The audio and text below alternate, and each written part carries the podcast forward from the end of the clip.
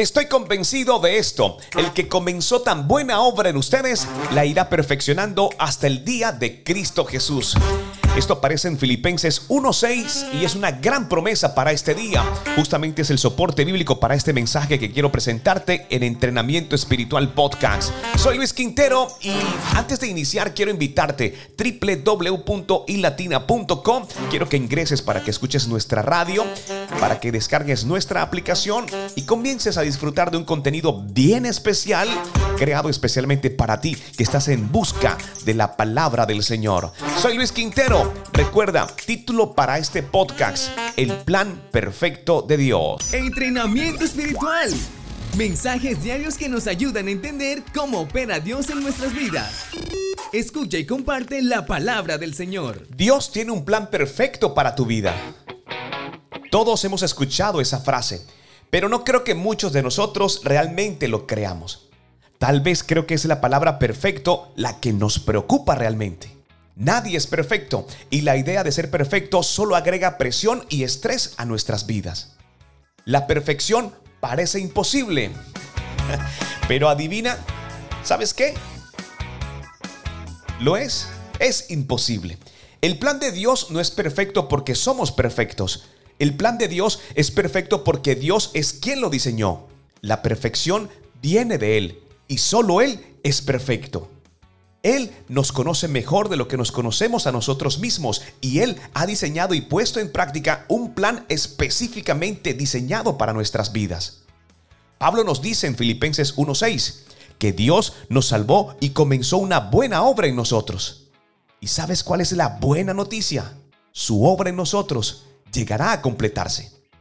Mientras pensamos que Dios está obrando en nosotros, debemos recordarnos a nosotros mismos qué tan imperfectos somos nosotros.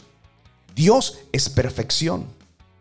Nada que podamos hacer jamás será suficiente para satisfacer la perfección del Señor. Solo Jesús, el único perfecto, es lo suficientemente bueno. Y debido a que estamos en Cristo, el plan perfecto de Dios también es posible para nosotros. Esa es la buena noticia de este podcast. Quiero que tengas muy presente nuestro soporte bíblico, Filipenses 1.6. Estoy convencido de esto el que comenzó tan buena obra en ustedes la irá perfeccionando hasta el día de Cristo Jesús. Filipenses 1:6. Después de haber escuchado esta gran promesa, te quiero invitar para que me acompañes y juntos oremos y coloquemos este tiempo especial en manos del Señor. No olvides compartir este mensaje con la persona que Dios ha dispuesto en tu corazón. Gracias por hacer parte de Entrenamiento Espiritual Podcast. Señor, sé que no soy perfecto pero afortunadamente tu plan para mí depende de tu perfección, no de la mía. Muchas gracias por desarrollar una buena labor dentro de mí, la que hoy me tiene aquí en busca de tu palabra. Confío en que la completes y me hagas merecedor de tus grandiosas bendiciones. Padre, sé que mis ojos hoy están viendo cosas que no van al plan que tienes para mí.